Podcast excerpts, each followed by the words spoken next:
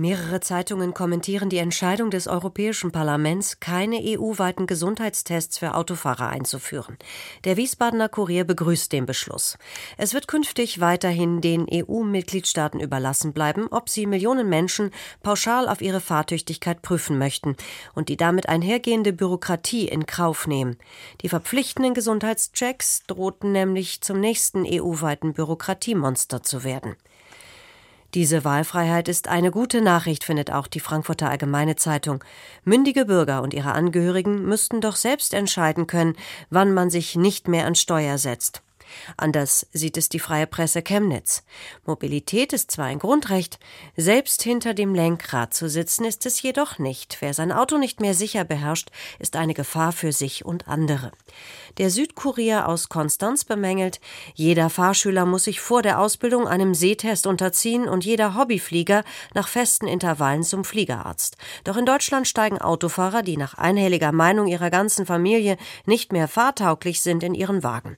Wenn die EU bis 2025 die Zahl der Verkehrstoten auf Null bringen will, so wird dieses Ziel von den Deutschen in Brüssel torpediert. Ein Armutszeugnis. US-Präsident Biden hat die Vorwahlen seiner Demokratischen Partei im Bundesstaat Michigan gewonnen, aber zugleich einen Dämpfer erhalten. Vor der Abstimmung hatte es Aufrufe von Aktivisten gegeben, gegen Bidens Nahostpolitik zu protestieren. Die Mitteldeutsche Zeitung aus Halle analysiert, die pro-palästinensischen Gruppen lieferten eine Machtprobe ab. Sie baten die Demokraten bei der Vorwahl nicht Biden anzukreuzen, sondern unentschieden. Rund 13 Prozent folgten dem Aufruf. Rechnerisch könnte diese Gruppe bei der Präsidentschaftswahl den Swing State Michigan in Richtung Donald Trump kippen lassen. Die Taz kommentiert, die Drohung von AktivistInnen, im November Biden ihre Stimme zu versagen, ist der blanke politische Irrsinn. Es war Trump, der die US-Botschaft von Tel Aviv nach Jerusalem verlegte, der Israels Premier Netanyahu zu immer mehr Siedlungsbau ermutigte und gar 2020 einen sogenannten Friedensplan vorlegte, der die Annexion großer Teile des Westjordanlandes durch Israel vorsah.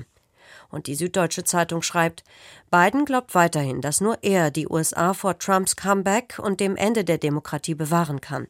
Doch immer mehr Landsleute haben den Eindruck, dass er sich diese zweite Schlammschlacht und die Aussicht auf vier weitere Jahre Irrsinn besser ersparen sollte.